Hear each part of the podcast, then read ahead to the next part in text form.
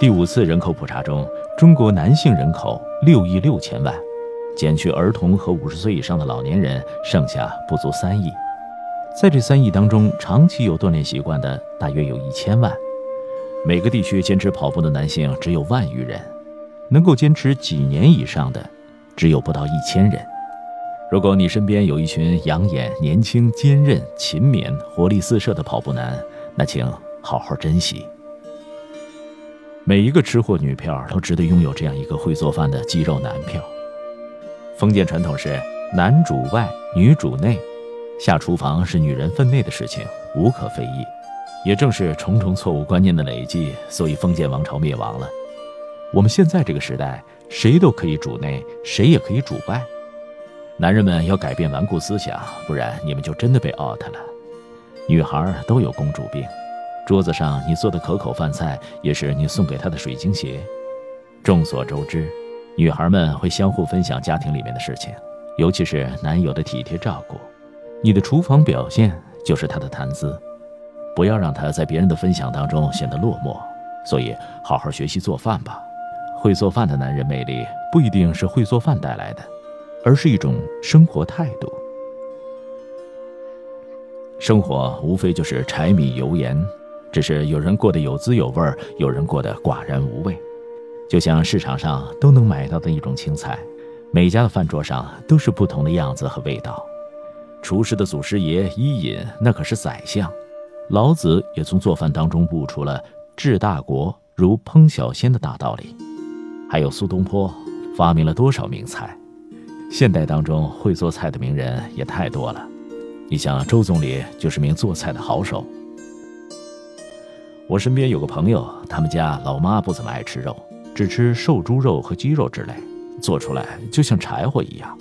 可偏偏他老爸是个无肉不欢的人。那只能自己动手丰衣足食了，于是就学会了做饭。听了今天的节目之后，男神又有了一个新的标准，那就是会做饭。欢迎各位在微信群里和我切磋一下厨艺，把你做的美食发上来。当然，饭店打包带回来的不算，半成品不算。只会举铁和饭来张口的肌肉男，最多能够被称为男人。而又会举铁又会做饭的肌肉男才被称为男神。首先，做饭是男人争取家庭地位最有力的保障，谁掌勺，谁就有更多的话语权。婚姻中的人对这点坚信不疑。另外，做饭是男人兑现爱情承诺最直接的表现。不要天天光嘴上说我爱你，给爱人做一顿可口的饭菜，真心胜过千言万语。做饭是男人抵抗第三者最有力的武器，会做饭的男人的确是少数，这也是男人的一大资本，让第三者不容易插足。试想，每天早晨你起床的时候，看到一个半裸着上半身的健美先生在厨房给你做早餐，那种感觉是不是很幸福？那就快去找一个硬汉肌肉男做男朋友吧。节目的最后，我们再给他们做个广告。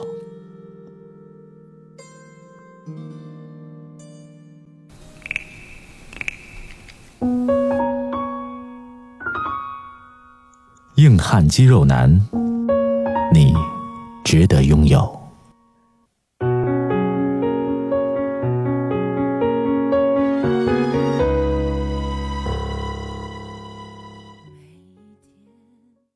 Dear God, I know that she's out there. The one that I'm supposed to share my whole life with. And in time, you'll show her to me.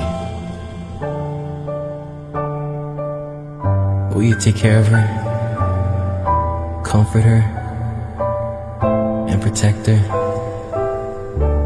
until that day we meet? Let her know my heart is beating with hers.